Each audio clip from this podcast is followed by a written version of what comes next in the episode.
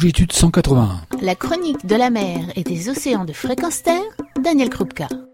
Bonjour, et si aujourd'hui je vous parlais d'un poisson, donc pas une baleine, qui ne soit pas cartilagineux, pas un requin, qui se reproduit vite, mais ce n'est pas une morue ou un thon, d'une taille de 3 mètres environ, pas un requin-baleine, et qui mange des méduses, rien à voir avec les tortues. Bref, une espèce peu connue du grand public, encore mystérieuse, car on est loin de tout savoir du point de vue scientifique, notamment on ne connaît même pas son espérance de vie dans la nature, mais qui mérite notre attention.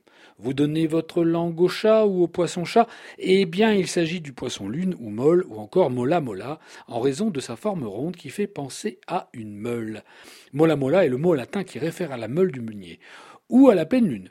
Il est également appelé sunfish en anglais, donc poisson soleil, ceci en opposition avec le nom français de poisson lune, pour la simple raison que ce poisson adore se dorer la pilule en surface et se réchauffer au soleil pour pouvoir accumuler un peu d'énergie. Pour éviter tout conflit entre lune et soleil, je vais utiliser le nom de Mola Mola pour vous en parler. Le mola c'est le plus lourd et le plus gros des poissons osseux. Vous savez, ce sont ceux avec des squelettes en os et non pas des poissons cartilagineux tels que les requins ou les raies. Et le mola mola est lourd car son poids atteint une tonne en moyenne. Et oui, il est lourd car il est grand, avec une longueur d'environ 2 mètres et une taille de l'ordre de 3 mètres nageoires comprises. Pourtant, ce géant est peu connu. Il n'est ni emblématique comme le dauphin, la tortue, la raie ou le requin. Il n'a pas la gueule de ce dernier. Il est même en totale opposition. Et c'est ce qui est fantastique. Ce poisson permet une rencontre inoubliable. Malgré sa taille impressionnante, son épaisseur est fine, presque celle de sa bouche, et il ressemble à un disque auquel on a collé des ailes au-dessus en dessous, bref, totalement opposé au bon sens aérodynamique qui semble profiler la majorité des poissons osseux. Il est une élégante variation bizarre de l'évolution.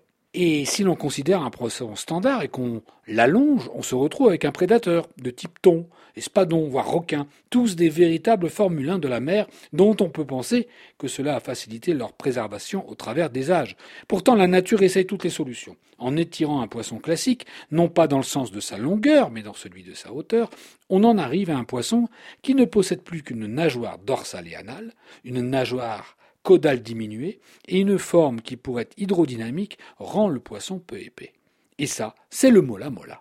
La forme a-t-elle une influence sur le caractère? Autant le requin ou le thon sont des redoutables prédateurs que l'on pourrait qualifier de rapides, vifs, autant le mola mola est un poisson débonnaire, plutôt lent, car il se déplace en faisant osciller ses nageoires dorsales et anales, la caudale ayant un rôle de propulsion quasi inexistant. D'ailleurs, les Taïwanais l'appellent le poisson mambo en raison de ce déplacement. En dehors de sa taille, le mola mola détient plusieurs autres records. Tout d'abord, c'est le poisson le plus efficace en matière de reproduction puisque les femelles pondent plus d'œufs que n'importe quel autre vertébré connu. 300 millions d'œufs. Autre chose, qui nous intéresse au plus haut point, sa gloutonnerie, son alimentation. À l'heure où nos océans sont décimés, où la surpêche bat son plein, après avoir exploité près de 80% des populations dans le monde, nous voyons déjà les écosystèmes marins se transformer pour aller vers un écosystème que l'on voit déjà d'ailleurs apparaître dans de nombreux endroits du globe. Je veux parler de l'écosystème des méduses, de plus en plus nombreuses et qui, faute de prédateurs, pullulent. C'est le cas en Namibie par exemple, et plus près de nous, nous faisons face à ce problème dans certaines zones de la Méditerranée. Or, le mola mola est le plus gros mangeur de méduses.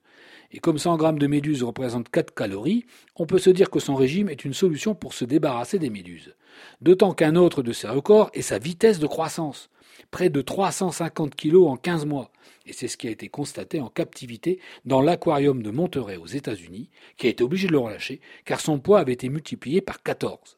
Ce poisson peut donc nous aider à réparer nos folies. Encore faut-il qu'on lui laisse le temps de vivre et de se développer.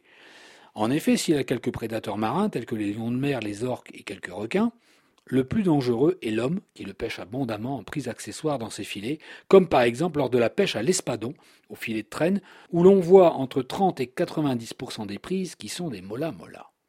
Se nourrissant de méduses, le mola mola est victime, comme les tortues, de nos sacs plastiques rejetés et trouvés en mer.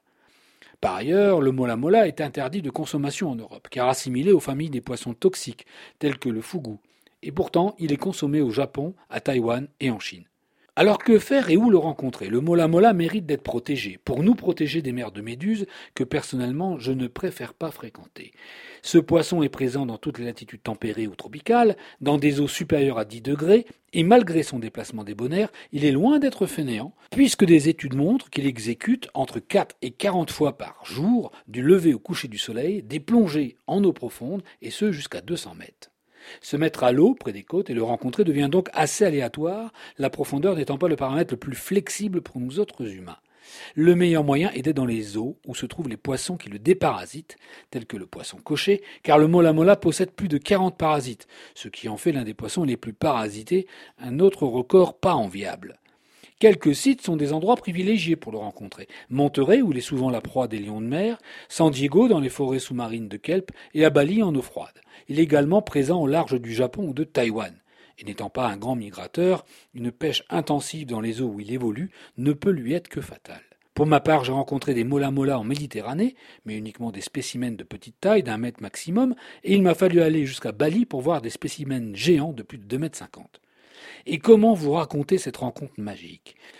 Eh bien, sous l'eau, c'est une rencontre avec un poisson fascinant, d'un autre âge, dans le calme, la sérénité, animé seulement par nos deux curiosités respectives, un intérêt l'un pour l'autre. Et les secondes passent. Il s'éloigne, puis revient, repasse une dernière fois, et s'évanouit dans le brouillard bleu de l'océan, apparition toujours trop furtive ou fugace, qui laisse cette impression de beau, de paisible, d'amical, que l'on voudrait toujours prolonger. Alors je le dis, partez à sa rencontre, parlez de lui autour de vous, suscitez la curiosité, c'est à ce prix qu'il sortira de l'indifférence et du danger de disparition qui le guette, comme de nombreuses autres espèces. Pour en savoir plus, tapez Mola Mola dans votre moteur de recherche. À très bientôt.